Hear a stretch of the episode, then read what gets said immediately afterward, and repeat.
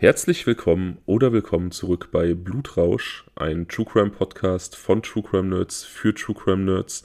Ein Podcast zweier alter, zweier alter Freunde und das lassen wir drin, denn hier ist äh, quasi alles echt, auch kleinere Aussetzerchen bleiben drin. Ein Podcast zweier alter Freunde von Fabian, das bin ich, und Daniel der heute mal wieder mein Gast ist. Mein Gast klingt irgendwie so, du bist ja quasi auf 50 Prozent, also mein Gast im Sinne von, du hörst dir an, was ich zu erzählen habe. Wie geht's dir? Alles Paletti bei mir. Wie geht's dir? Ja, ganz gut. Also ich hatte die Woche ja so ein bisschen mit gesundheitlichen Problemen zu kämpfen. Es ist verrückt, ne? Du weißt ja eigentlich, du kennst mich ja, ich werde ja eigentlich nie krank, aber irgendwie so die letzten äh, eineinhalb Jahre, da hat es mich echt uncharakteristisch häufig erwischt. Also so langsam kann es mal wieder aufhören.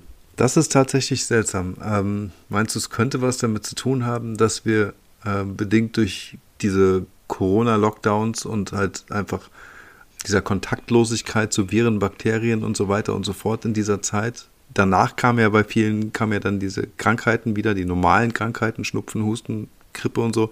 Meinst du, dass es irgendwie dadurch ausgelöst wurde bei dir? Hm, weiß ich gar nicht. Ich glaube, das hat eher damit zu tun, dass ich in den letzten eineinhalb Jahren relativ viel um die Ohren hatte, also relativ viel Stress, dann ist man ja generell anfälliger für äh, alle möglichen Ausfälle.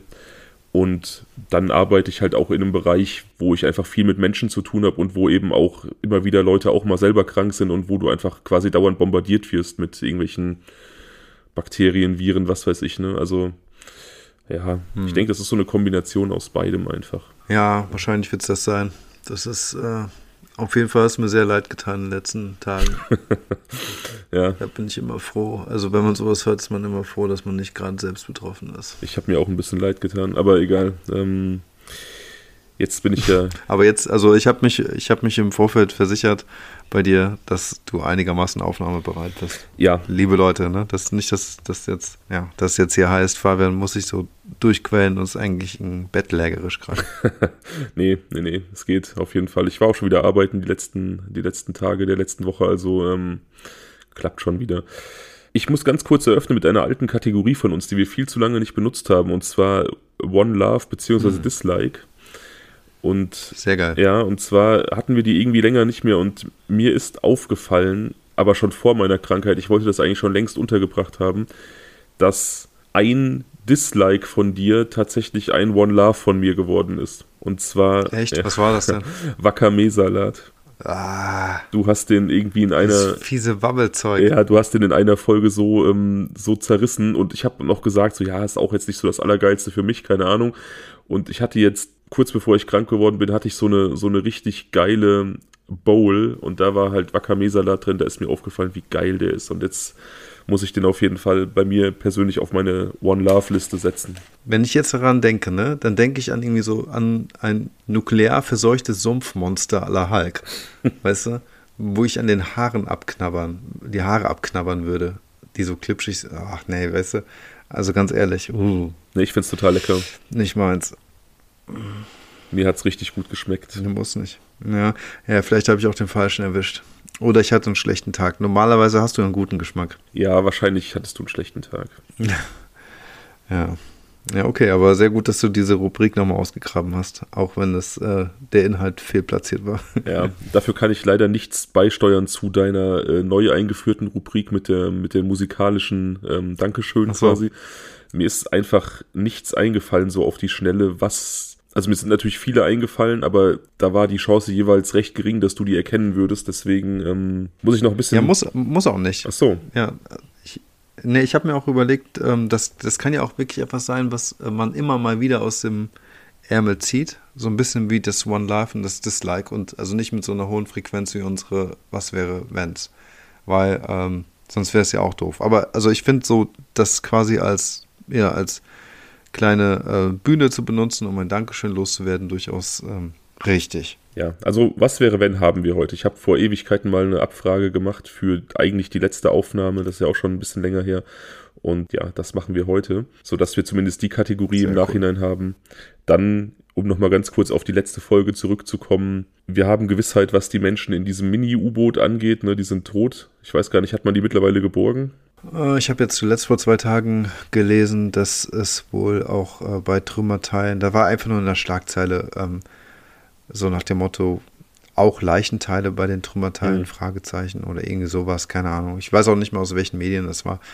Ja, übel, total schade. Also ich meine, ich finde es, wir haben ja schon mal drüber gesprochen, ähm, also privat in den letzten Tagen. Ich finde halt, also auf, dem, auf der einen Seite bin ich erleichtert, dass die jetzt nicht so einen qualvollen Horrortod bei irgendwie 4 Grad irgendwie irgendwo äh, gefangen am Meeresgrund oder sowas ähm, dahinsterbend ohne Sauerstoff oder sowas erleben mussten, sondern dass es offensichtlich durch diese Implosion relativ schnell ging. Ähm, auf der anderen Seite finde ich halt, hey, ich meine, ich bin kein Techniker oder Ingenieur, aber ich finde halt diese U-Boot-Kapsel auch, naja, sagen wir mal, mindestens gewagt. Die wurde von außen einfach zugeschraubt. Also ich habe dir auch dieses eine Video gesehen, dieses YouTubers, der ein paar Tage vorher damit so eine Art Testfahrt oder sowas gemacht hat. Und man sieht so richtig, wie die einfach so diese beiden Metallrohrteile aneinander geschraubt werden. Und wir haben ja mal ähm, bei unserer Wettlauffolge über das Thema Redundanz bei diesen äh, Booster Rockets gesprochen, die im Prinzip auch solche Rohrsysteme waren oder sind, die aneinander legen, bei denen diese Gummidichtungen, diese sogenannten O-Rings, eben doppelt platziert sind, sodass wenn eins ausfällt, das andere dann das andere ersetzt. Und ähm, ich hatte so ein bisschen mich schon gefragt, als man gesehen hat, wie die so zugeschraubt wurden, hey, wo ist denn jetzt hier die Dichtung bei diesen zwei Metallrohrungetümern, mhm. die irgendwie aneinander geschraubt werden? Und hinzu kam, dass der ähm, Pilot des ähm, U-Boots und auch der Geschäftsführer von ähm, dieser Firma offensichtlich das äh, U-Boot mit so einem Joypad gesteuert hat. Was ich irgendwie auf der einen Seite, ich finde es auf der einen Seite halt total mit so einem Game-Controller oder sowas, ne?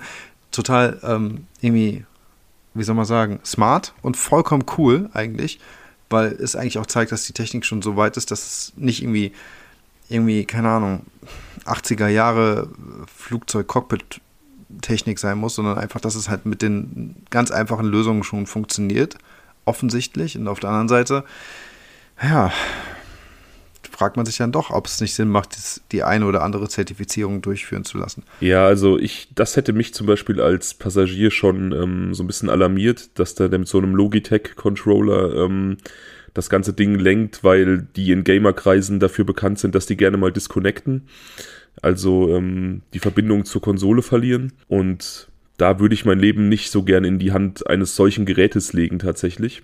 Darüber hinaus habe ich einen, ein Interview gelesen mit dem Betreiber dieser, dieses U-Bootes, ähm, der dann auch gesagt hat, dass man so ein bisschen an Sicherheitsmaßnahmen spart, weil das nur äh, unnötiger Ballast ist. Also da, das hätte mich wahrscheinlich auch hellhörig gemacht als Kunde, aber gut, ja. Ja, ich finde es halt auch super beängstigend, da einfach in so eine Röhre einzusteigen, von außen zugeschlossen zu werden und dort noch nicht mal eine vernünftige Sitzmöglichkeit zu haben. Ähm, puh, weiß ich nicht. Also ich habe schon über, ähm, ich will jetzt hier keine Namen nennen, über, über Billigfluganbieter ähm, mich aufgeregt, mit denen ich geflogen bin, äh, wo ich so auf relativ harten Sitzschalen saß, die ein bisschen erinnert haben an diese alten Bushaltestellen Stühle. Also so super unkomfortabel und dann fährt man, fliegt man damit zwei, drei Stunden. Aber dagegen war das einfach Luxus pur. Ne? Die saßen einfach in diesen Rohren und also wir haben sie auch über Sinn und Sinnhaftigkeit von ähm, diesen Fahrten und diesen Tauchaktionen unterhalten und ich bewundere definitiv den Pioniergeist dieser Leute. Ich muss sagen, also Hut ab vor dem Mut und auch vor diesem, dieser Abenteuerlust. Mein Fall wäre es auf jeden Fall nicht.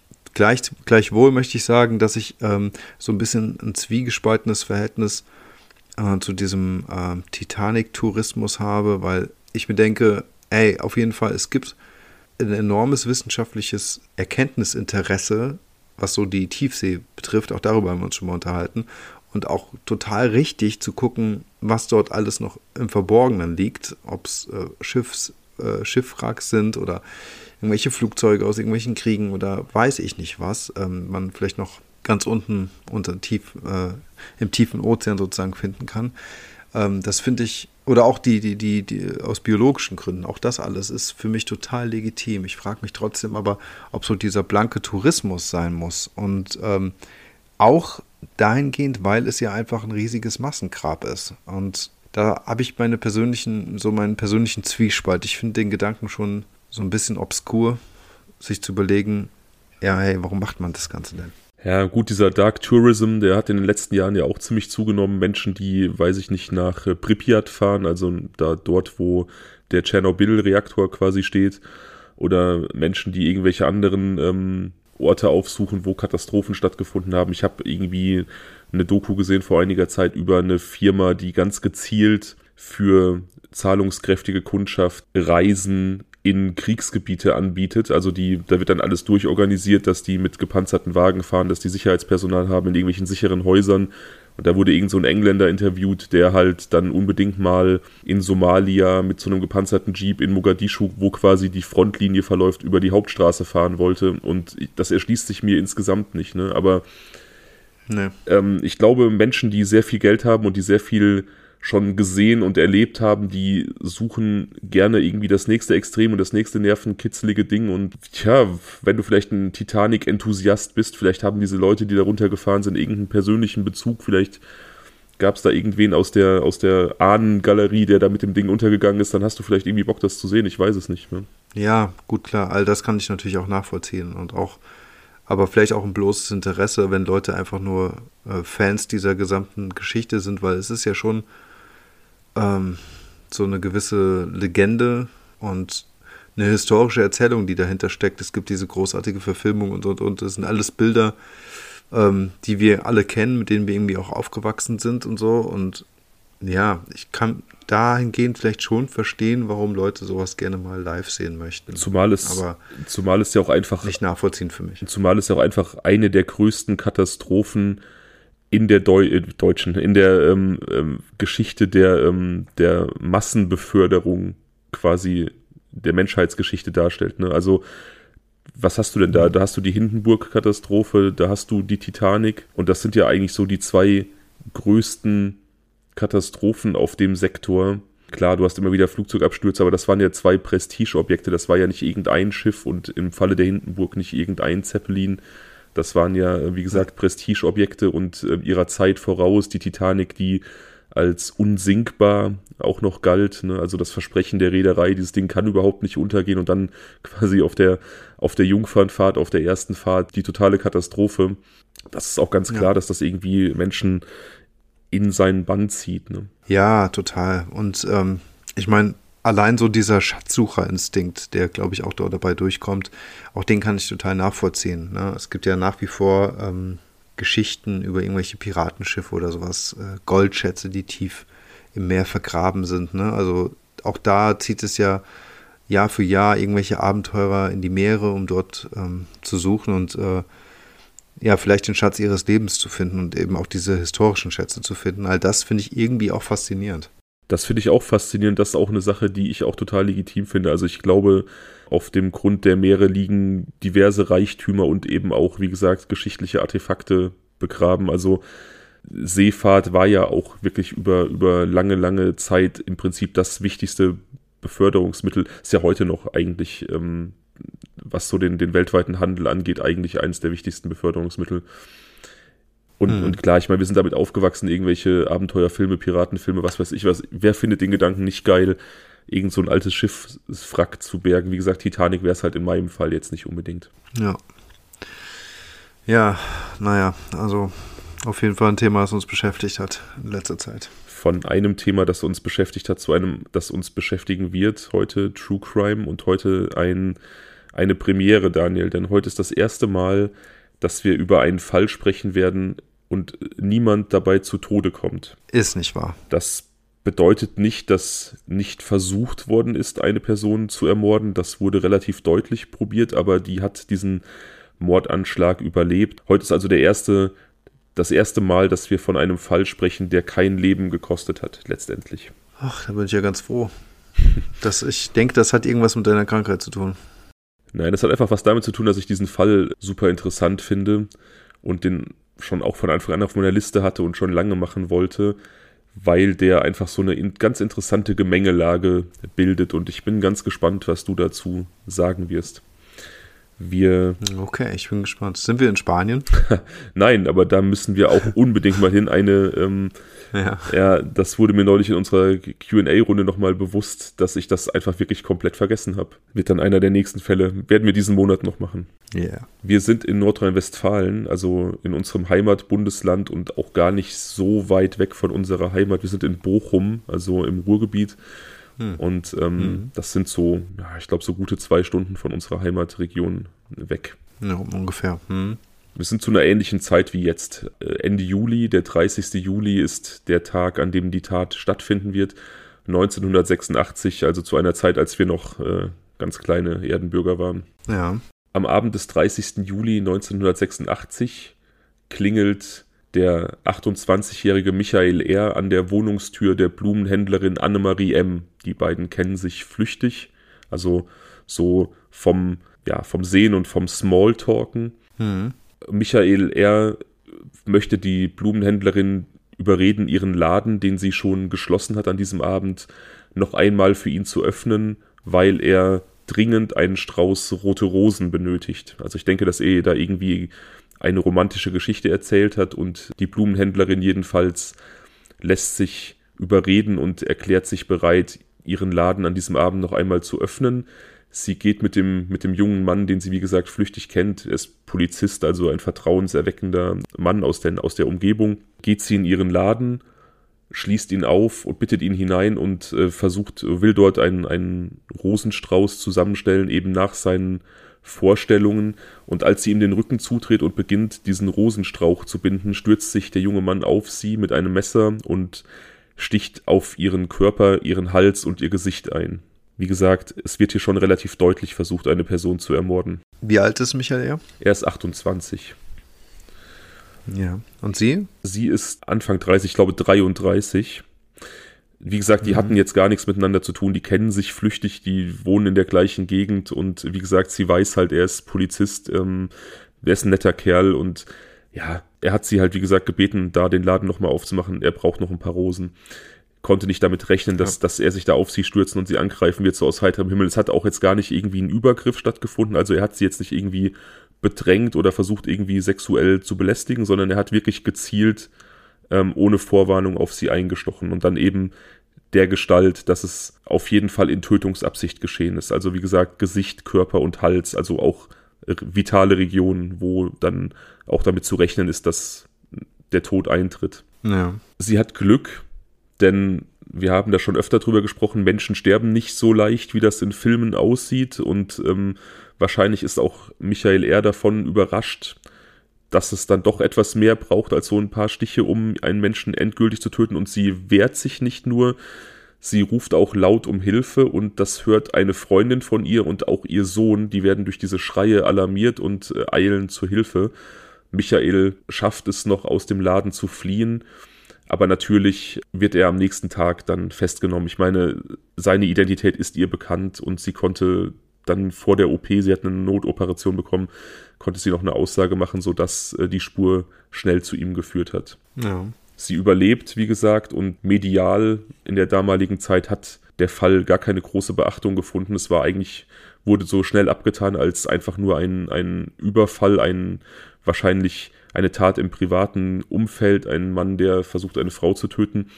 Erst im Prozess haben sich dann so nach und nach die Hintergründe herausgestellt und die haben dafür gesorgt, dass dieser Fall ja, eben doch Stoff für einen True Crime Podcast ist und dass dieser Fall eben auch heute noch Jurastudenten in Deutschland beschäftigt. Denn anhand dieser, dieses Falles und dieser Dynamik, die da zugrunde liegt, können verschiedene juristische Sachverhalte heute im Jurastudium gelehrt werden. Okay, bin ich mal gespannt. Ich wollte nämlich gerade sagen, bis hierhin und dann könnte man schon fast die Folge für heute beenden. Ja, bis, Ansonsten. Bis hierhin, ja. bis hierhin super unspektakulär im Prinzip. Ja. Wobei man sich das natürlich schon fragt und die Situation als solch natürlich auch total grausam ist. Ne? Also, ja, natürlich. Grauenhaftes Ver Verbrechen. Ja. Ich, ich finde auch, Gewalt mit einem Messer ist irgendwie, das wird so in Medien, in Filmen und so gar nicht so grausam immer dargestellt, dass man, man hat da, glaube ich, gar nicht so ein realistisches Bild von. Das ist wirklich eine, eine extrem gefährliche und brutale Angelegenheit. Und ich möchte mich auch da nicht in den, in den Kopf dieser armen Frau versetzen, die da ja einfach denkt, das ist eine ganz alltägliche Geschichte. Sie bindet noch schnell einen Strauß Rosen, verdient noch ein, noch ein paar Mark nach Feierabend und ähm, muss dann da auf einmal um ihr Leben kämpfen. Ja, und wir haben ja natürlich auch diesen, ähm, dieses hohe Ausmaß an psychischer Gewalt, diesen riesigen Vertrauensbruch, also dieses, ähm, den, diesen Schock, den sie dort erleiden musste und auch ähm, letztendlich hat sie es überlebt, aber ähm, ich kann mir schon vorstellen, dass es nachhaltige Auswirkungen auf ihr Vertrauen gegenüber der Polizei hat. Ne? Also gegenüber generell Menschen natürlich. Ne? Und auch das darf man hier an dieser Stelle nicht vergessen. Genau, gegenüber Menschen. Klar, die Polizei als solche hat hiermit nichts zu tun, aber er ist einfach als in der Position als Polizist, als bekannter Polizist hier in Erscheinung getreten. Das meine ich, ne? Also als Vertrauensperson. Ne? Genau. Ich denke auch, dass er in diesem Moment so eine Art doppelten Vertrauensvorschuss genossen hat. Also einmal, weil man ihn kannte, so als netten jungen Menschen, aber natürlich man einfach darum wusste, dass er eben Polizist ist und dann einfach noch weniger von Gefahr ausgegangen ist. Definitiv. Ja, genau. Michael hüllt sich auch erstmal komplett in Schweigen, also was jetzt so die Verhöre angeht und ähm, die Zeit vor dem Prozess, da schweigt er beharrlich. Das zieht sich dann so knapp acht Monate lang, also die, die Zeit zwischen der Tat, also seiner Verhaftung, die ja schon am nächsten Tag stattfand, und dem Prozess, wo er dann natürlich wegen versuchten Mordes angeklagt wird. Und in diesem Prozess am ersten Verhandlungstag, da bricht er sein Schweigen und er beschuldigt auf einmal zwei andere Menschen an dieser Tat schuld zu sein. Okay. Seine Partnerin Barbara H. und ein gemeinsamer Freund Peter P. Den möchte er jetzt quasi die Schuld übertragen. Wie gesagt, das ist jetzt das erste Mal, dass er überhaupt irgendwie spricht, sodass, ähm, glaube ich, alle Beteiligten im Saal vollkommen unvorbereitet waren. Und er beginnt nun eine Geschichte zu erzählen, die schwer glaubwürdig ist. Er hat, ja. er hat diese junge ähm, Frau, seine, seine Partnerin Barbara H. bereits vor einigen Jahren kennengelernt, 1982. Da war sie gerade 18 und er war irgendwie fasziniert von ihr, denn er war immer so ein, ein so ein bisschen ein Sonderling, also hatte in der Schule nicht viele Freunde, und galt immer so ein bisschen als, als Einzelgänger. Auch als er dann zur Polizei ging, hat er in dieser Rolle als Polizist nie so richtig diesen Respekt erfahren, den er sich damit äh, einhergehend erhofft hat. Also er hat ähm, diesen Beruf des Polizisten irgendwie als, ja, er hat in dem Polizisten eine Respektsperson gesehen und er hatte so ein bisschen auch die Hoffnung, wenn er diesen Beruf ergreift, dass er selber einfach aus dieser Außenseiterrolle hinaustritt und eben als diese Respektsperson gesehen wird aber auch das hat. Okay, quasi im Schutz dieser sozialen Rolle dann es schafft, irgendwie so all diese, dieses Ansehen zu erlangen, was er ansonsten nicht genießen konnte. Ja, genau, einfach so eine, so eine soziale und persönliche Aufwertung zu genießen, mhm. die aber nicht mhm, stattgefunden, die aber nicht stattgefunden hat. Also er ist immer so ein bisschen auch auf der Arbeit, auch im Kollegenkreis immer so ein bisschen der Außenseiter geblieben und hatte halt auch nie jetzt irgendwie großes Glück bei Frauen oder so, bis er dann diese Barbara H., diese damals 18-Jährige getroffen hat. Er selbst war da Anfang 20 und die erzählt ihm relativ schnell von ihrer schlimmen Leidensgeschichte, sodass er sich nicht nur zu ihr hingezogen fühlt, sondern auch in so eine Art Beschützerrolle für sie tauchen möchte.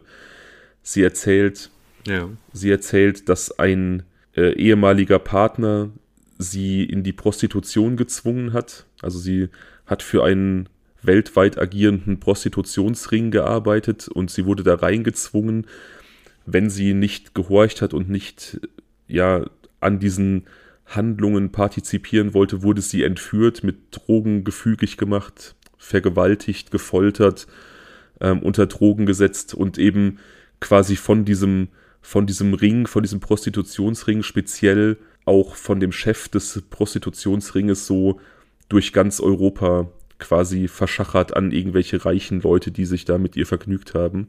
Okay. Und er gibt ihr Einblick oder sie gibt ihm Einblick in ja, den Horror, den sie da quasi erlebt hat. Einen, einen ja, langen Zyklus des Missbrauchs. Was er allerdings nicht weiß, ist, dass das alles kompletter Humbug ist, komplett an den Haaren herbeigezogen. Lügen einer offensichtlich psychisch instabilen jungen Person, die damit einfach Aufmerksamkeit und so eine gewisse Bindung erzeugen wollte. Ja. Aber er hat das, wie gesagt, voll und ganz, voll und ganz geglaubt. Ne? Und es gab dann auch immer wieder wohl so Begebenheiten, dass sie ähm, immer wieder vorgegeben hat, sie werde jetzt von diesem Prostitutionsring gejagt und sie sei in Gefahr. Und sie hat dann immer wieder auch, wenn die beiden in der Stadt waren und irgendwelche Ausflüge gemacht haben, hat sie irgendwelche Ohnmachtsanfälle vorgetäuscht und hat dann äh, gesagt, dass irgendwelche Agenten des Prostitutionsrings sie mit ähm, Betäubungspfeilen abgeschossen haben, um sie zu entführen. Also halt Sachen, die im Prinzip sehr, sehr schwer glaubbar sind, aber sie sind halt bei ihm irgendwie auf fruchtbaren Boden geraten. Ja. Also ich stelle mir das immer irgendwie vor, ich, ich denke mir, du, du, du, keine Ahnung, gehst irgendwie shoppen mit, mit einer Frau, die du kennengelernt hast und die täuscht eine Ohnmacht vor und erzählt dir, dass irgendwelche Zuhälter mit ähm, unsichtbaren Betäubungsgewehren auf sie schießen und äh, sie deswegen ausgenockt war. Ich weiß nicht, also das ist schon sehr skurril. Ja, natürlich ist es das, aber er war frisch verliebt ähm, und hatte dort seine Fühler sehr weit ausgestreckt für ihre Befindlichkeiten. Und natürlich reagiert dann ein Mensch auch und ähm, nimmt es auch erstmal ernst. Ja, wahrscheinlich. Also, wie gesagt, es ist auf jeden Fall so der, der, ähm, der rote Faden dieser Zeit, dieses Kennenlernens der beiden, dieser Beziehung, in Anführungsstrichen, der beiden Beziehungen, in Anführungsstrichen, denn Zuneigung, also körperliche Nähe oder gar Sex verweigert Barbara natürlich. Das kann sie natürlich immer unter Verweis auf ihre Geschichte abblocken. Also ja. so diese ganzen Vergewaltigungen, dieses Sex-Traffic, was sie erlebt hat und auch, dass ein ehemaliger Partner sie zu einer Abtreibung gezwungen haben soll, dass ähm, all das reicht dem verständnisvollen Michael natürlich, dass er sie da auch nicht bedrängt. Ich meine, das ist natürlich vollkommen normal. Ne? Wenn du jetzt eine Person kennenlernen würdest und irgendwie Emotionen aufbauen und du wüsstest, die ist traumatisiert, dann ist halt Sex auch das Letzte, woran man denken würde, finde ich. Hm, ja, na klar. Das ist für ihn, wie gesagt, okay, sie, ähm, sie trauert und kann so ihre, ihren seelischen Frust bei ihm rauslassen. Und wie gesagt, hat halt immer wieder Angst vor einer Verschleppung dieses Zuhält durch, durch diesen Zuhälterring. Michael richtet daraufhin einen umfassenden Personenschutz für sie ein. Er versucht, Listen zu erstellen, um Verdächtige herauszufinden, um herauszufinden, wer aus ihrem Umfeld ein Agent dieses Zuhälterrings sein könnte, also wer da quasi daran arbeiten könnte, sie zu verschleppen. Also er unterstellt so ein bisschen, dass wie so Stasi-mäßig auch Leute aus ihrem Umfeld irgendwie involviert sein müssen und versucht, diese zu ermitteln. Und er richtet einen umfassenden Personenschutz ein, wo er Freunde und Kollegen dann quasi dazu bringt, wenn er selber nicht auf Barbara aufpassen kann, eben auf sie aufzupassen. Ja. Als er sie eines Tages dann mit einem ihrer Bewacher im Bett erwischt, da dämmert ihm wahrscheinlich, dass diese ganze Geschichte ihrerseits und dieses Nicht-Zulassen wollen von körperlicher Nähe einfach nur so ein bisschen fadenscheinig ist und er beendet die Beziehung. Also er fragt sich natürlich zu Recht, warum sie keine Nähe zu ihm zulässt, aber mit äh, einem seiner Bekannten schläft, der auf sie aufpasst. Hm. Die Geschichte zwischen den beiden endet erst einmal. Sie treffen sich allerdings wieder, drei Jahre später, also 1985, ein Jahr bevor er diese Tat begehen wird. Ja. Barbara ist mittlerweile mit einem 43-jährigen Mann liiert, eben jener Peter P., den Michael im Prozess auch als Täter genannt hat. Also er hat ja gesagt, Barbara und Michael äh, und, und Peter seien die Schuldigen. Mhm. Und ja. dieser Peter hat quasi Barbara in die Welt des Mystischen und des Okkulten eingeführt. Das scheint auch ein Mensch gewesen zu sein, der ähm, ein bisschen verschroben war. Der hätte wahrscheinlich so äh, während Corona und in Zeiten von irgendwelchen Verschwörungstheorien irgendwie auch einen Telegram-Kanal betrieben. Und die beiden, die trumpfen gegenseitig so richtig auf mit ihren, mit ihren Fantasien. Sie lesen besonders gerne Geschichten über das angebliche versunkene Inselreich Atlantis und le lesen irgendwelche Mythen und auch Mythen über Atlantis, über griechische Götter, über alte Adelsgeschlechter. Und Barbara ist sich sicher, dass sie schon mehrfach gelebt hat, dass sie quasi immer wieder geboren wird und mit ihrem jetzigen Freund Peter, aber auch mit Michael, den sie jetzt wieder getroffen hat, dass die als, als Dreier-Liebeskonstellation quasi durch die Jahrhunderte gewandert sind. Also, dass die verschiedene Epochen gemeinsam erlebt haben. Okay. Und auch Michael beginnt das zu glauben, quasi unter dem Einfluss dieser beiden. Also, er verbringt jetzt sehr viel Zeit mit Barbara und Peter und hört sich diese okkulten und mystischen Geschichten an und mhm beginnt auch zu glauben, dass die sich irgendwie schon seit Jahrhunderten kennen und er auch seit Jahrhunderten immer wieder in Barbara verliebt war und die beiden quasi sich immer wieder finden, also quasi deren Seelen sich immer wieder anziehen und finden. Ja, verstehe. Es passiert eigentlich also was ähnliches wie ganz zu Beginn, als er ihre Geschichte auch schon geglaubt hat. Ne? Ähm, er vertraut da so ein bisschen auf das, was, was sie ihm erzählt. Genau, und sie greift diese Geschichte von damals wieder auf mit dem Zuhälterring. Allerdings mhm. hat sie mittlerweile aufgrund ihrer mythischen und okkulten Erwachung dazugelernt. Ja. Und sie weiß nun, dass sie immer schon gegen das Böse in der Welt gekämpft haben, also sie, äh, Michael und Peter. Und zwar ja. Schon zu Zeiten von Atlantis haben die drei gegen den Katzenkönig gekämpft. Der Katzenkönig. Ach, die drei waren das. Ja. genau. Der Katzenkönig ist quasi das Symbol allen Bösens in der Welt. Also, das ist alles Böse, das, was Religionen als Satan, Scheitern, was auch immer äh, bezeichnen, ist in Wirklichkeit der Katzenkönig. Und ja. gegen den haben die drei schon zu Zeiten von Atlantis gekämpft. Und er, er verfolgt sie durch die Jahrhunderte. Und auch diese, diese Zuhältergeschichte, das ist alles der Katzenkönig gewesen, der sie immer noch quält, Jahrhunderte später. Okay. Und Michael tauchte also voll ein, also für ihn ist das vollkommen klar dass das stimmt. Peter und Barbara sagen ihm nun, dass er, es ist seine Rolle, deswegen ist er auch Polizist geworden, es ist seine Rolle, Barbara zu schützen vor dem Katzenkönig. Und er muss Christ werden, er konvertiert jetzt zum Christentum und er muss trainieren, um, wenn es soweit ist, den Katzenkönig zu besiegen und diese böse Kraft von Barbara abzulenken. Okay, ich habe so langsam eine Vermutung, in welche Richtung es geht. Zweck dieses oder zwecks dieses Trainings fahren die drei immer wieder ins Sauerland an den Möhnesee, den, ja. den Michael nachts in voller Kleidung komplett durchschwimmen muss, während Peter und Barbara am Ufer stehen und beten und tanzen. Und wenn du mal in voller Kleidung geschwommen bist, ich habe das mal gemacht bei so einem Rettungsschwimmerlehrgang, das ist nicht cool. Nee, super anstrengend. Ja, und das war in meinem Fall halt in einem äh, Schwimmbecken und nicht in einem See, den ich komplett durchschwimmen musste. Und er muss das halt nicht einmal tun, sondern jede Nacht. Und darunter leidet natürlich sein, sein Leben, seine berufliche Performance, alles. Also Schlafentzug selber ist ja auch nicht geil. Das, mhm. das kann zu körperlichen Ausfallerscheinungen führen, zu Halluzinationen, zu ähm, körperlichen Gebrechen. Ich denke, das war für ihn insgesamt eine relativ schwierige Zeit, weil, wie gesagt, dieses harte körperliche Training, ähm, soziale Isolation, diese ständige Gehirnwäsche der beiden, dieses ständige ähm, Erzählen von irgendeiner okkulten Scheiße, ja, keine Ahnung. Also ich persönlich ich habe mich so ein bisschen immer gefragt, äh, wenn ich über diesen Fall nachgedacht habe, wie, wie das sein kann, dass jemand, der ja, glaube ich, auch nicht ganz dumm ist, ich meine, als Polizist musst du jetzt natürlich keine Raketenforscher sein, aber du musst ja schon auch gewisse geistige Kapazitäten haben, um auch die Aufnahmeprüfungen zu bestehen. Ja. Wie so jemand sowas glauben kann. Und ich muss dazu sagen, ich habe den Fall das erste Mal gehört, lange vor Corona. Und während Corona und als dann wirklich diese ganzen Verschwörungstheorien so aufgekommen sind, QAnon und was weiß ich was, und Leute damit irgendwie hausieren gegangen sind, die man vielleicht auch so um ein paar Ecken kannte, und man gemerkt hat, wie krass sich in, im richtigen Setting und unter den richtigen Umständen solche Theorien verfangen, da ja, da mhm. habe ich diesen Fall angefangen mit anderen Augen zu sehen, muss ich sagen. Mhm. Kann ich verstehen, ja. Also ich glaube, man kann, ich glaube, man kann unterm Strich mit den richtigen Voraussetzungen sehr viele Menschen dazu bringen, sehr vieles zu glauben. Mhm. Wie auch immer, er selbst hält sich nun also für quasi ihren Beschützer umso mehr, als dass es früher war.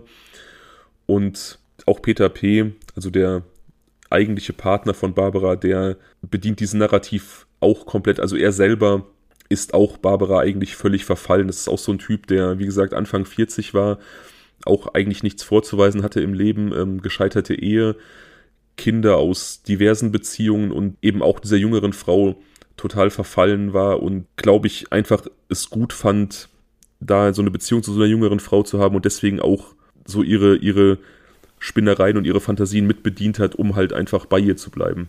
Hm.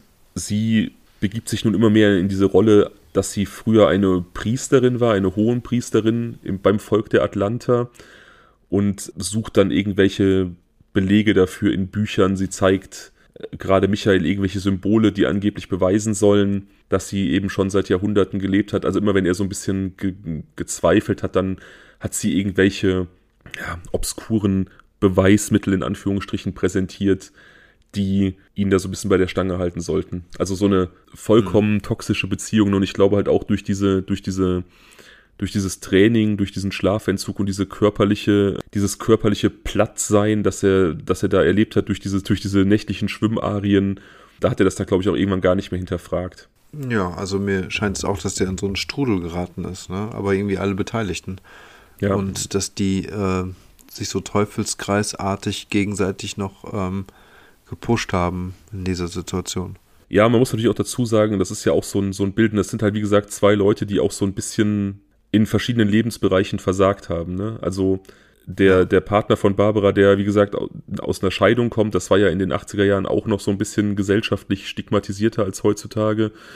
Der, mhm. der also irgendwo gesellschaftlich gescheitert war. Und Michael, wie gesagt, der eben diese, diese Erfüllung oder diesen, dieses persönliche Upgrade, was er in seinem Job gesucht hat, einfach nicht gefunden hat und der auch aufgrund dessen so ein bisschen in so eine Spielsucht verfallen ist und auch hoch verschuldet war, also auch gescheitert ist in verschiedenen Bereichen im Leben. Hm. Und jetzt wird ihnen da quasi so eine von einer Priesterin, die durch die Jahrhunderte reist, so eine wichtige Rolle zugedacht und er ist quasi ihr Beschützer. Das ist dann ja auch du, wenn du das glaubst, also diese Realitätsverkennung da irgendwie schluckst, dann wertet dich das ja auch wieder auf, ne? Also ja, genau. So, so eine Retter. Es gibt eine neue Sinnhaftigkeit im Leben. Genau, so eine Retterrolle, so eine Heldenrolle, das ist ja in jedem Epos, in jeder Geschichte quasi die Rolle. Ne? Hm. Und ich denke auch, also ich habe mal irgendwie ähm, eine Doku darüber gesehen, wo die damalige Richterin über den Fall gesprochen hat, die den Fall also verhandelt hat und die hat aber auch durchblicken lassen, dass also diese Barbara, diese, diese Dame, auch jemand war, der gut erzählen konnte und der auch eine gewisse Wirkung hatte. Ja, verstehe. Also einfach eine Person, die dann wahrscheinlich auch die Leute so, so um den Finger wickeln konnte, gerade so diese, diese etwas wackeligen Charaktere. Ja. Nun passiert 1986 etwas, woran auch wir uns noch so ganz dunkel erinnern können, das Reaktorunglück von Tschernobyl. Oh ja. Was so die Welt so ein bisschen auf den Kopf stellt. Generell lebt die ganze Welt so unter der Angst, dass ein dritter Weltkrieg ausbrechen könnte, weil der Kalte Krieg sehr, sehr zugespitzt ist. Tschernobyl wurde ja auch zwischendurch immer so ein bisschen als, ähm, es ähm, könnte vielleicht auch ein Anschlag gewesen sein, hingestellt. Und das mhm. ist jetzt für Barbara alles, das sind Werke des Katzenkönigs der jetzt die Welt ins Chaos stürzen möchte. Jetzt müssen sie handeln und nun äh, müssen sie jede Nacht auf Friedhöfen verbringen, um Beschwörungsrituale durchzu, durchzuziehen, um eben den Katzenkönig jetzt umzustimmen und ihn daran zu hindern, dass er jetzt da irgendwie quasi die Welt zerstört.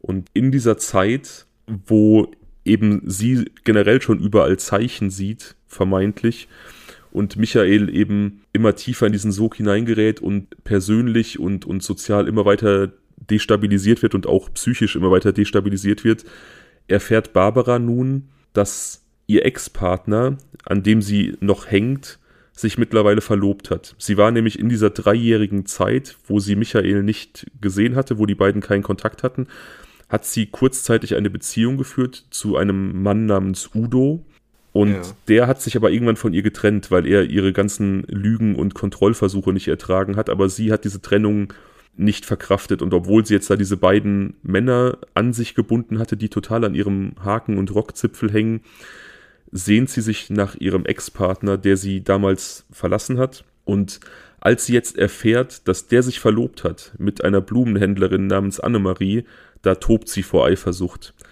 Also das kann sie jetzt nicht auf sich sitzen lassen und sie will dieses Glück zerstören. Also, ah, okay. Ja, also fassen sie und Peter den Entschluss, Michael zu erzählen, der Katzenkönig brauche nun ein Menschenopfer.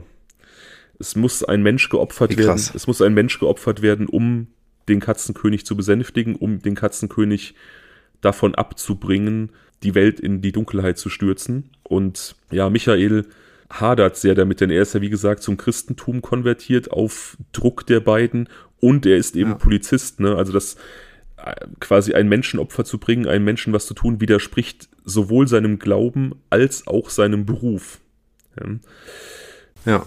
So dass er da quasi glaube ich, wenn man so den, den Prozessbeobachtern glauben kann und auch dem, was da so ausgesagt wurde, dass er da unter dieser Rolle doch ziemlich gelitten hat.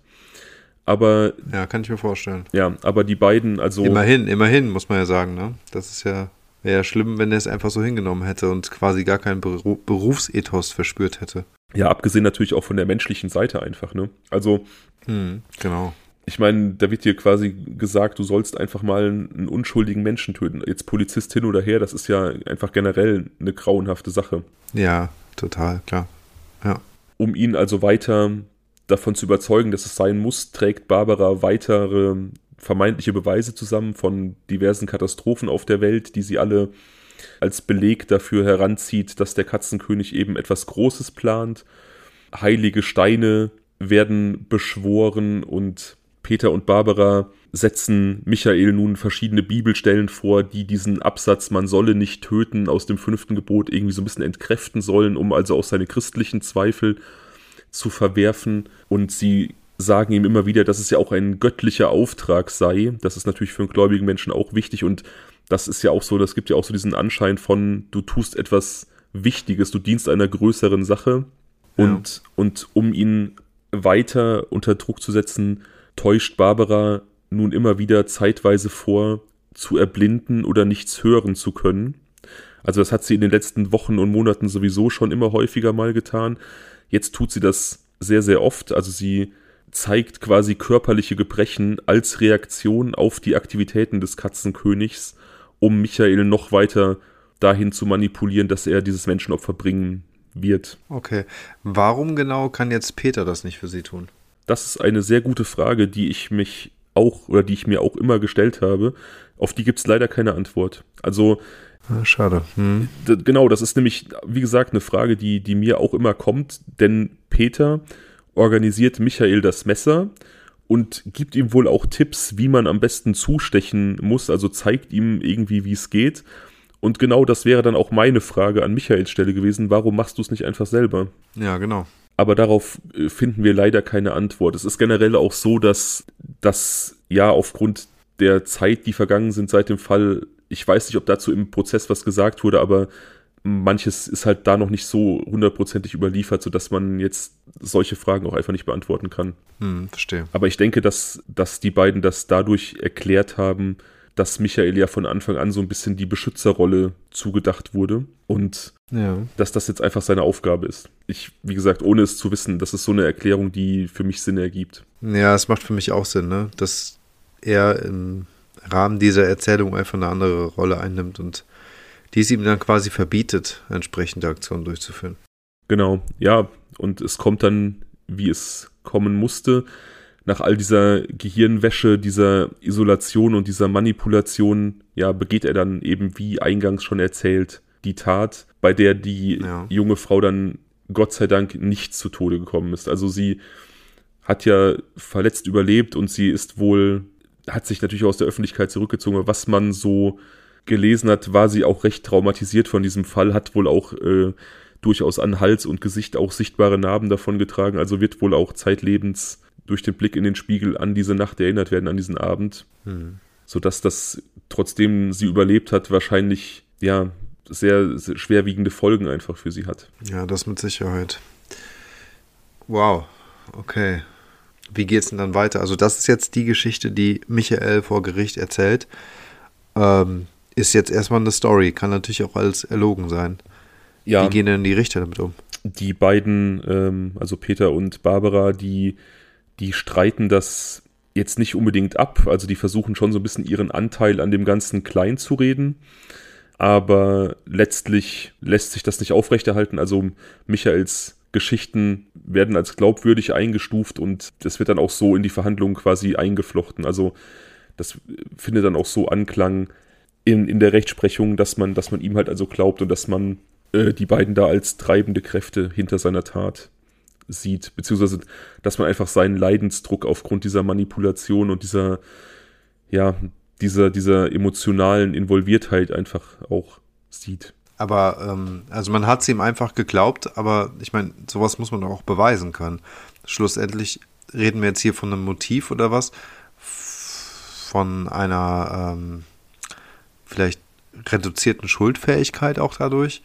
Aber ich meine, das ist jetzt einfach mal eine Geschichte, die erzählt wurde, aber ganz ohne Beweise sowas hinzunehmen, finde ich jetzt auch so ein bisschen. Ja, die haben es halt nicht abgestritten, hm. ne? Die haben es die haben's nicht abgestritten, die beiden. Die haben es, wie gesagt, so versucht, so ein bisschen abzumildern, aber mhm. haben das im Großen und Ganzen schon so bestätigt, dass es so gewesen ist. Also ich glaube, dass die wirklich, okay. ich glaube, dass die wirklich gedacht haben, dass ihnen ja letztlich nichts passieren kann, weil sie ja nicht aktiv die Tat begangen haben. Ja. Da haben sie sich aber natürlich geirrt. Also ähm, Michael wurde zu zehn Jahren Haft verurteilt und Peter und Barbara jeweils zu lebenslänglich. Und das ist quasi, wow.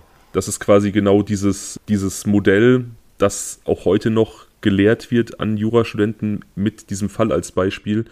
Die juristische Figur der mittelbaren Täterschaft. Also. Okay, erzähl mal. Ja, ich bin da jetzt kein Experte, ich kann es jetzt nur so, so ähm, versuchen, so halbwegs wiederzugeben. Das ist also dann gegeben, wenn du jemanden dazu bringst, etwas zu tun. Also Michael war ja in dem Sinne zwar sich schon irgendwie bewusst darüber, dass er eine Straftat begeht, aber er hat ja gedacht, dass er zu etwas Größerem beiträgt und dass er da einem größeren Ganzen dient. Ja. Dieses Ausnutzen, also dieses Dahinbringen von Michael und dieses Ausnutzen seiner Bereitschaft, das umzusetzen, das bedingt eben die mittelbare Täterschaft Barbaras, die ihn quasi dahin gebracht hat. Mhm, verstehe. Wie gesagt, das ist ähm, so ein bisschen so ein ähm, schwer greifbares Modell, ähm, aber das ist ja auch keine alltägliche Fallkonstellation, äh, wie, sie, wie sie vorkommt. Nee, also interessant finde ich, dass äh, Peter das gleiche Strafmaß bekommen hat. Ja, also sein, sein Anteil an der Manipulation war wohl einfach genauso groß wie der von Barbara. Ne? Also er hat quasi ihren Narrativ voll mitbedient und aber auch immer weiter gesponnen. Mhm. Ne? Na, okay, verstehe. Ja. Also er war nicht unbedingt Barbaras Opfer, sondern wirklich auch Mittäter in dieser ähm, genau. Manipulationsaktion. Ja. Genau, Michael hat, glaube ich, auch so ein bisschen, oder Michael ist, glaube ich, auch so ein bisschen zugute gekommen, dass er als eine sehr einsame und leicht zu beeinflussende Persönlichkeit äh, kategorisiert wurde vor Gericht von, von Gutachtern. Ein Mensch, der sehr auf der Suche nach Zuneigung und Bestätigung war, aber eben wenig davon bekommen hat, weil er kaum Kontakte hatte und sich dann halt einfach umso mehr in diese Kontakte, die er hatte, hineingestürzt hat. Ja, verstehe. Und ähm, das hat natürlich auch das Ganze so ein bisschen möglich gemacht. Ne? Also jemand, der, der einfach gemocht und geliebt werden möchte und Bestätigung sucht, aber keinen sozialen Kreis hat, wo er das erfahren kann und dann an Menschen gerät, die ihm das vermeintlich geben, aber das dann natürlich unter dieser Ausnutzung geschieht und er das einfach auch hm. und er konnte natürlich in der Mangelung von gesunden sozialen Strukturen vielleicht auch gar nicht so richtig sehen, dass das krank ist, was da passiert, dass deren Dynamik krank ist, weil er keine positiven Gegenbeispiele zur Verfügung hatte.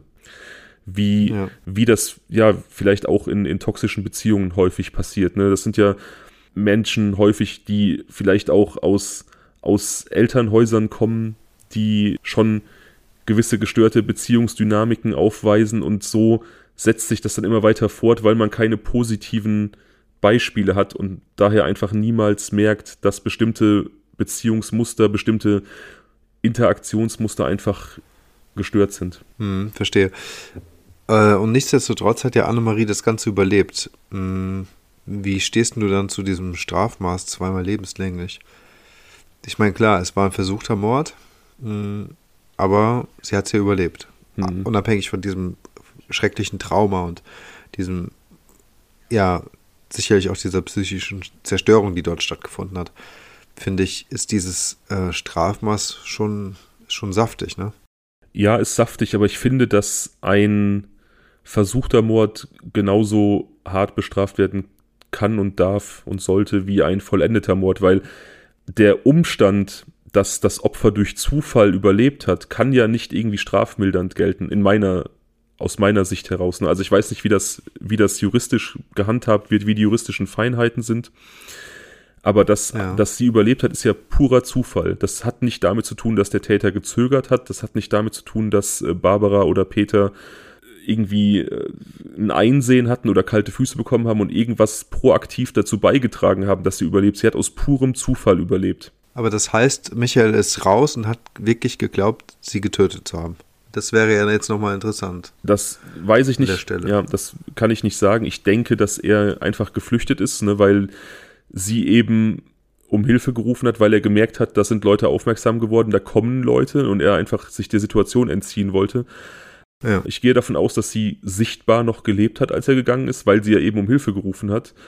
Ich kann mir aber ja. vorstellen, dass er dachte, dass sie noch verbluten wird. Er hat zwölfmal auf sie eingestochen und sie, ja. wie gesagt, hat auch im Oberkörper am Hals beispielsweise erwischt und ich kann mir vorstellen, dass er der Meinung war, dass der Blutverlust infolge dieser Angriffe hoch genug sein würde, dass sie stirbt. Ja, ja gut, klar. Kann ich verstehen. Also, wie gesagt, daher, daher meine Aussage, ne? Also ich, der Umstand, dass sie überlebt hat, ist einfach pures Glück ihrerseits. Und das, ja. das kann, mhm. ich tue mich schwer damit zu sagen, das ist ein, ähm, ein Umstand, der irgendwie strafmildernd sein kann weil, weil die Täter eben nichts dazu beigetragen haben, dass es so ist. Wenn jetzt ein, hm. wenn jetzt ein Mord geplant ist und einer der ausführenden Täter irgendwie kalte Füße bekommt und dann doch von dieser Tat ablässt, weil sich ein Notarzt ruft, irgendwas das Opfer warnt, irgendwas tut, irgendwie proaktiv etwas tut, um das Verbrechen zu verhindern, dann kann ich wunderbar ja. damit leben zu sagen, okay, hier ist eine mildere Strafe angemessen. Aber in so einem Fall sehe ich das persönlich nicht. Hm. Ja, kann ich, kann ich durchaus nachvollziehen. Ja. Aber ich, ich verstehe natürlich auch, wo du herkommst. Ne? Also ich kann auch sehen, dass man, ähm, dass man jetzt auf den ersten Blick sagt, okay, sie hat überlebt. Das ist ein versuchter Mord.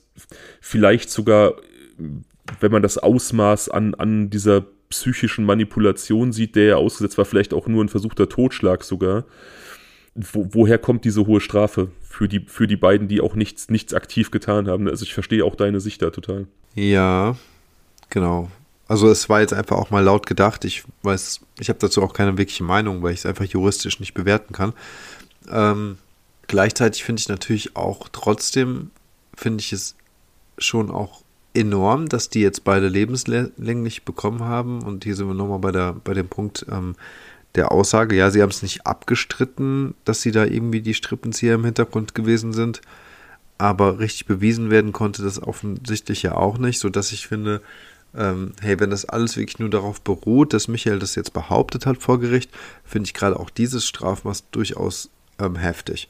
Gut, ich war nicht dabei, ne? Also ich, auch das verstehe ich total. Ich habe den Prozess nicht verfolgt, ich habe die Akten nicht gesehen.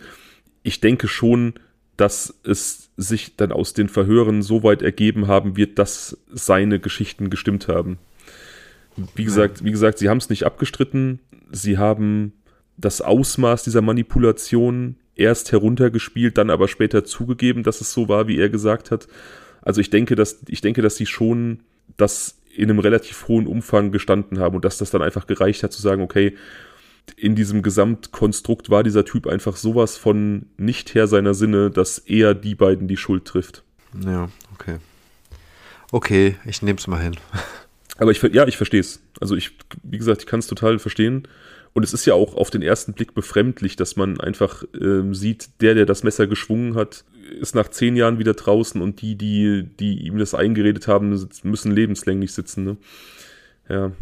Aber, tja, so hat es sich zugetragen. Äh, es ist auf jeden Fall eine Wahnsinnsgeschichte. Das, ähm, und eine unglaublich interessante Geschichte. Also ich bin ganz froh drüber, dass äh, hier niemand zu Tode gekommen ist und ähm, finde, dass diese Geschichte trotzdem extrem erzählenswert ist und wie du ja schon gesagt hast, offensichtlich auch in der juristischen Ausbildung immer wieder äh, äh zugezogen, hinzugezogen wird. Von daher ähm, Ach ja, ich bin so froh, dass es auch mal ohne einen Mord geht. ja, also ähm, Annemarie hat ja schon auch wirklich böse eingesteckt. Ne? Ich hoffe, sie hat, es ist halt natürlich nicht bekannt, aber ähm, das ist jetzt ja auch schon wirklich lange her. Ich hoffe, sie hat im Anschluss ein trauma- und angstfreies Leben geführt, auch wenn das wahrscheinlich erst nach einiger Zeit möglich war. Ist jetzt auch nicht nicht bekannt, was da irgendwie großartig aus ihr geworden ist. Sie war ja auch schon 33 damals, das ist jetzt auch schon ähm, ja lange, lange Jahre her. Ich weiß auch gar nicht, ob sie überhaupt ja. noch lebt.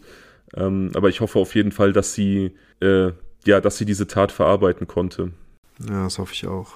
Und das ist auch wieder so ein, so ein egoistisches und total sinnloses Motiv. Ne? Also sie kannte ja Barbara beispielsweise gar nicht. Das war einfach, die war eifersüchtig, dass ihr Partner weitergezogen ist und, und eine neue Liebe gefunden hat und die, das konnte sie einfach nicht ertragen.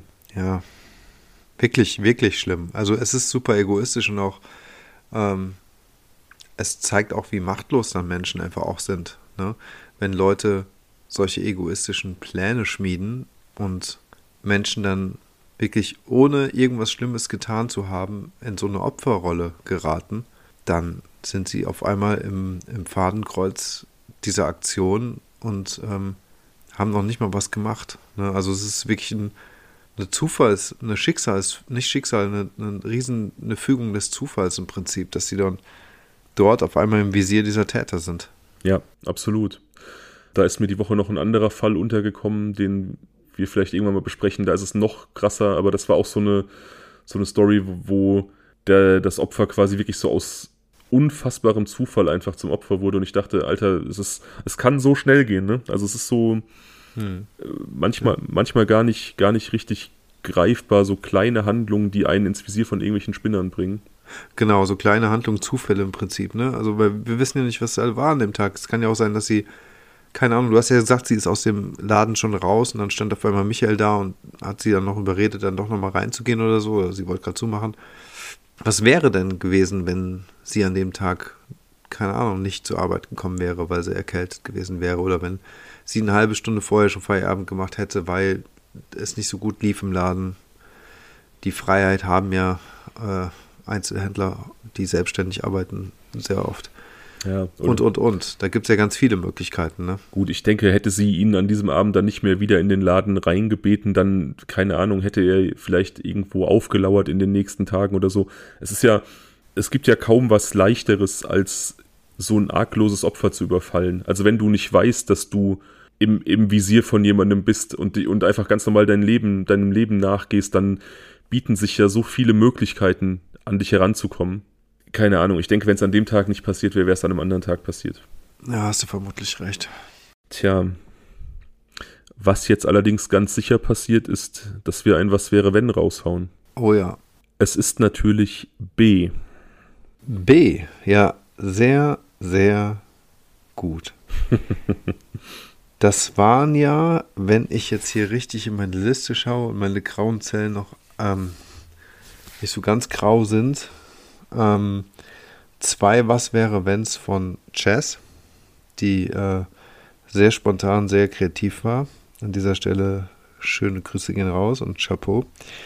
Ich muss schon sagen, es tut mir ein bisschen leid um A, weil es auch cool war. Es war jetzt A war von mir, ist aber gar nicht schlimm, kommt wieder in den Topf, ebenso C. Und C war ja auch von Chess und insofern ähm, machen wir jetzt mal hier B.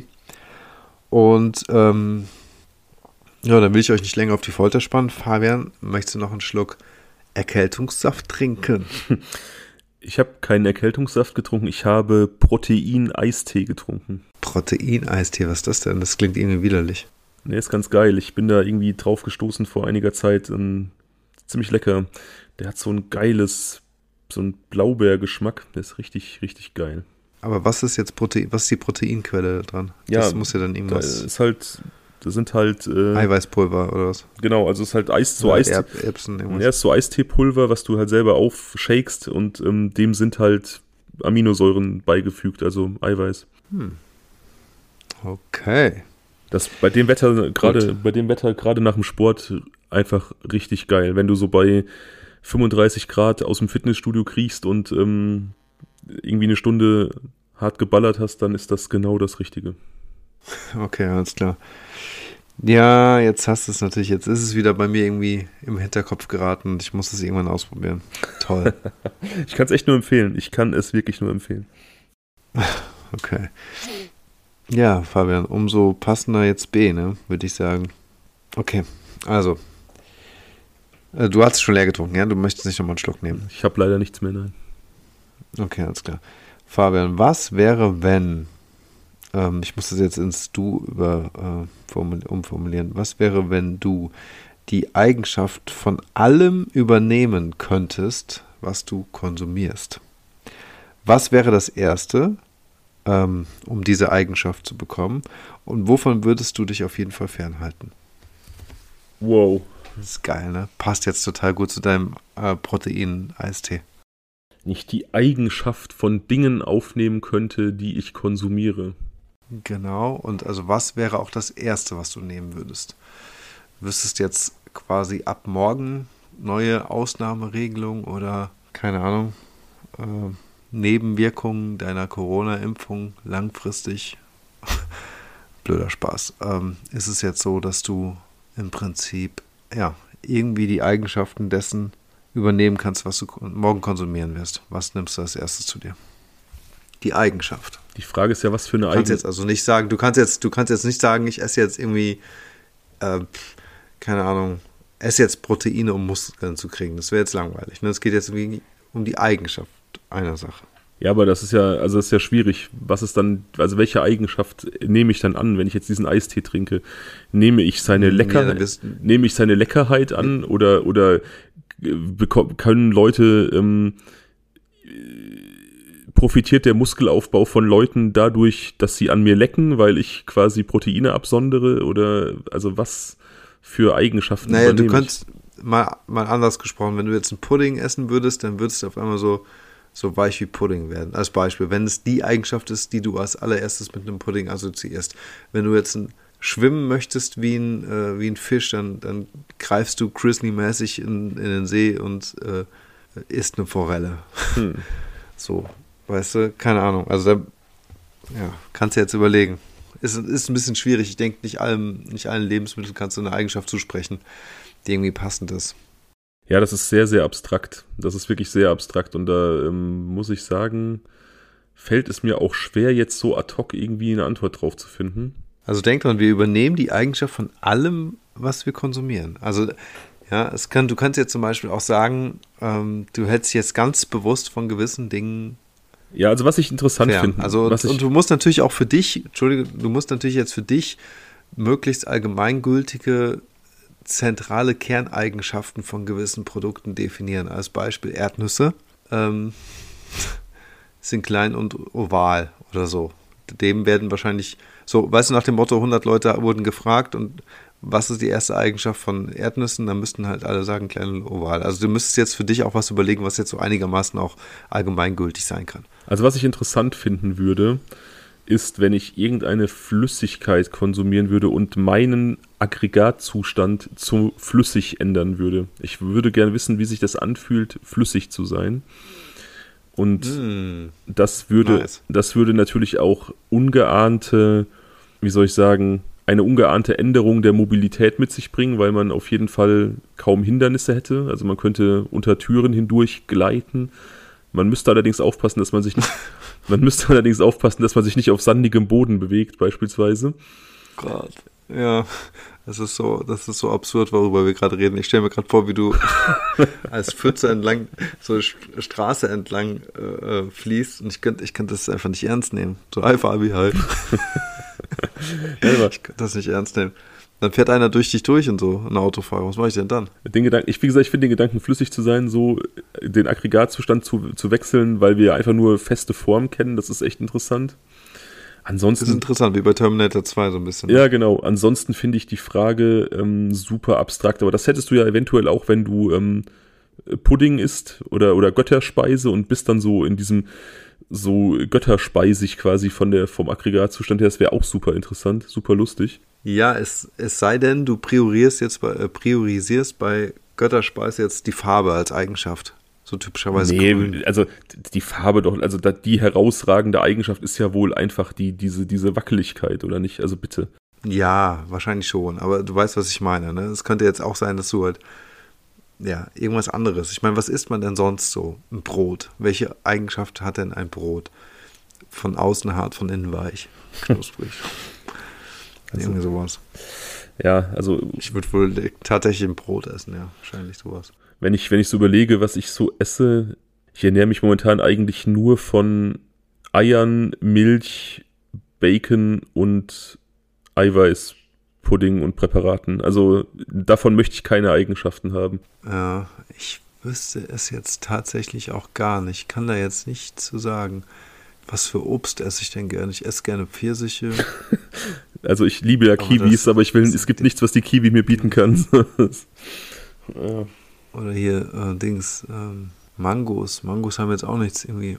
Nee, weiß ich jetzt auch nicht so richtig. Was gibt's denn irgendwas, was du auf gar keinen Fall essen würdest? Wovon würdest du dich fernhalten? Also ich würde mich tatsächlich von Wackelpudding fernhalten. Ich würde es mal essen, einfach um zu gucken, wie es so ist, Wackelpudding zu sein. Das ist bestimmt geil. Ich würde mich von, ich würde mich von Kokosnüssen fernhalten. Ich finde diese, diese, diese holzig, faserige Konsistenz von Kokosnüssen total ätzend. Da habe ich keinen Bock drauf. Ähm, keine Ahnung. Weißt du, wovon ich mich fernhalten würde? Wovon? Von diesem widerlichen Wakame-Salat. Yeah, da haben wir den, den Kreis geschlossen zum Anfang der Aufnahme. Das ist ja richtig gut. Ja, auf jeden Fall. Boah, ich weiß auch nicht. Mir fällt auch wirklich ansonsten nichts Logisches jetzt gerade mehr ein. Das ist natürlich auch schon mal wieder ziemlich spät. Aber es ist super schwierig. Also es ist wirklich super schwierig. Also man, man, man darf, finde ich, man muss ja auch von so einer einen Zutat ausgehen, sonst ist es auch doof.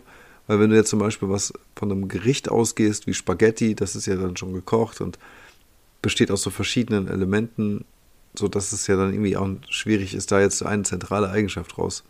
Ja, nee, nee, nee, nee. Das, das Außer, dass du das, das vielleicht Spaghetti, dass man sie drehen muss, dass sie sich winden. Nee, nee, keine also Ahnung, ich weiß nicht. Es müssen schon einzelne Komponenten sein, es können keine Gerichte sein. Also ich kann jetzt nicht sagen, weiß ich nicht, eine, eine, eine Pizza Tonno und da will ich dann die Zwiebeligkeit von haben oder so, das geht nicht. Man muss wirklich die einzelnen. Nee, genau. Und du willst jetzt auch zum Thema irgendwie eine Nuss, Walnuss oder Erdnuss, so harte Schale, weicher Kern oder, oder, knackiger Kern. Du willst ja auch nicht auf einmal so eine schalige Insektenhaut haben oder so. Ich glaube übrigens, ich glaube, das ist offiziell, seit wir uns kennen, die wahrscheinlich sinnloseste Diskussion, die wir jemals geführt haben. Ähm, tatsächlich, Leute. Und jeder, der jetzt jetzt einschaltet, was ja einschalten nicht bei uns geht, aber ihr wisst, wie ich es meine. Ähm, nein, wir haben nicht wir haben doch alle Tassen im Schrank, das auf jeden ja. Fall. Es wurden keine Drogen während dieser Aufnahme konsumiert. Nee, auf keinen Fall. Ja, okay, aber trotzdem finde ich eine sehr geile Was wäre wenn Frage. Eine, die, ja, verdammt, ich hatte ja einen gewissen Vorschuss, ich hätte ja äh, zeitlichen Vorschuss, ich hätte ja einfach mal drüber nachdenken können, aber mir ja, auch nicht drüber nachgedacht irgendwie. Aber ich denke. In dem Moment, wie Jesse so ausgedacht hat, fand ich das einfach richtig genial. Aber ich denke nochmal drüber nach. Und zwar ähm, hatten wir das ja schon mal, dass ich dann mal irgendwie eine mhm. Aufnahme später gesagt habe, okay, ich wäre gerne äh, die Queen gewesen, weil die so viel erlebt hat, als es darum ja. ging. Und ich werde diese Frage morgen mit auf die Arbeit nehmen und darüber nachdenken. Und ähm, wenn wir uns dann im Laufe der Woche zur nächsten Aufnahme treffen, dann habe ich eine Antwort. Ja, ich möchte auch noch kurz ähm, mit dir, dir den Gedanken mitgeben, dass es ja nicht nur Lebensmittel sind, die wir konsumieren. Ja, schon klar. Ja, also du könntest auch sagen, du bist Duschgel oder ja, aber Zigarette. Auch, aber auch bei Duschgel kommt es halt Kaugummi. wie, auch bei Duschgel beispielsweise kommt es dann auch wieder wie beim Wackelpudding oder beim Honig einfach auf die Konsistenz zurück. Ja, ich, wie gesagt, ich werde das, ich werde das. Ja, die Konsistenz, die, das, das Problem ist, ich glaube, wir sind so sehr gefangen bei dieser Konsistenz. Das meinte ich eben auch mit der Farbe. Ich meine, klar, es gibt so zentrale Eigenschaften, wenn du an was zu essen denkst und so, aber vielleicht gibt es ja noch die Möglichkeit, einfach so ein bisschen das Glas als halb voll zu betrachten, als nur ich, als halb leer. Oder wie so. gesagt, ich werde darüber nachdenken. Ich habe die Woche auf der Arbeit bestimmt ganz viel Zeit, um bei verschiedenen Tätigkeiten über solche Fragen nachzudenken. Und ja. Ich auch. Und ähm, ich werde jetzt in der nächsten Woche jedes Mal, wenn ich irgendwas konsumiere und nicht nur benutze, weil da ist nämlich, das glaube ich dann auch ähm, so ein Trugschluss, den man erleiden kann, ähm, dass man auf einmal denkt, dass auch das Nutzen von Produkten als Konsumieren, ja, das ist so ein bisschen die Frage, da ist die, äh, was, wäre, was wäre, wenn nicht so ganz trennscharf formuliert, aber wir reden mal jetzt wirklich von Konsumgütern. Und ähm, ja, bei jedem Konsum versuchen darüber nachzudenken. Und liebe Leute da draußen, das könnt ihr gerne auch machen. Und solltet ihr zufällig zu einer äh, ganz besonderen Erkenntnis kommen, die ihr mit uns teilen möchtet, könnt ihr das gerne tun über Fabian über unsere Instagram, über unser Instagram-Profil, blutrauschpodcast. Da freuen wir uns natürlich über jedes neue Gesicht und über jeden Follower. Ja, folgt uns da sehr, sehr gerne. Wie gesagt, wir freuen uns riesig. Ich habe mal irgendwie so für mich persönlich Anfang des Jahres gedacht, Ende des Jahres 3000 Follower wären geil. Wir sind auf einem guten Weg und wenn ihr uns richtig glücklich machen möchtet, dann tragt dazu bei, dass ich dieses persönliche Ziel erreiche und ähm, wenn ihr Menschen kennt, die True Crime mögen, wenn ihr Mütter, Schwippschwäger, Cousins, Cousinen oder was weiß ich was dritten Grades habt, die True Crime mögen, alle Menschen, die ihr kennt, die gerne True Crime hören, geht denen auf die Eier und erzählt denen, dass Blutrausch eine gute Alternative zu den ganzen großen und etablierten Podcasts ist. Erwärmt deren Herzen für die kleinen Hobbyläden, macht Werbung für uns, helft uns zu wachsen. Vielen Dank. Und wenn ihr geil findet, was ihr hört, wenn ihr uns irgendwie mögt und uns ein bisschen unterstützen möchtet, dann gebt uns gerne einen Kaffee bei Kofi aus. Da freuen wir uns auch wie bekloppt drüber. Jawolski, das war traumhaft formuliert. Und wenn ihr uns konsumiert, dann fragt euch doch gleich, welche Eigenschaft wir haben und ob die ähm, denn äh, gut ist, ob ihr die gerne aufnehmen würdet oder auch vielleicht nicht. Vielleicht ratet ihr auch davon ab. Jo, in diesem Sinne. Gibt es sonst noch was? Nee, ne? Ja, ich mache jetzt meine Kopfhörer auf. Du liest das nächste Was wäre wenn vor, würde ich sagen. Ach so, jo, stimmt. Das ist jetzt. Oh Mann, ich bin schon fast. Und dann. Äh, ähm, und dann verabschieden wir uns ganz brav und gehen ins Bett, würde ich sagen. Ja. Warte mal, jetzt muss ich mal wieder ein bisschen kramen. So schnell noch nicht. Ja, okay. Ich mach mal. Ja. Welche die wir schon hatten, aber so noch nicht. Okay. Ich bin raus. Okay, bist du raus? Okay, er ist raus. Dann starten wir mal. Mit A. Was wäre, wenn du ähm, nur noch ein Gewürz nutzen dürftest? Welches wäre das? Oder B. Was wäre, wenn du 100.000 Euro Gründerkapital in dein Business deiner Wahl stecken könntest, welchen Weg würdest du einschlagen? Oder C, was wäre, wenn wir diesen Podcast niemals gestartet hätten? Fabian, du kannst zurückkommen. Achso, wartet. Wir telefonieren diesmal bei. Äh, Moment, ich muss ihm gerade schreiben. Jo. Jo, zurück. Ja, ganz vergessen, wie ich dich wieder zurückkriege. ja, aber das, ja, war es dann ja schon. Jetzt können wir uns wirklich auch verabschieden und ins Bett gehen. Es ist immer wieder spät geworden. Ja. Jo. Daniel. Jo, vielen Dank fürs Zuhören da draußen. Ja, genau. Vielen Dank euch allen. Vielen Dank, Daniel. Es war wie immer ein inneres Blumenpflücken mit dir. Ähm, schlaf schön. Jo, du auch. Gute Nacht. Dankeschön. Und äh, ja, gute Nacht euch allen oder wann auch immer ihr uns hört. Ciao. Bis bald. Ciao.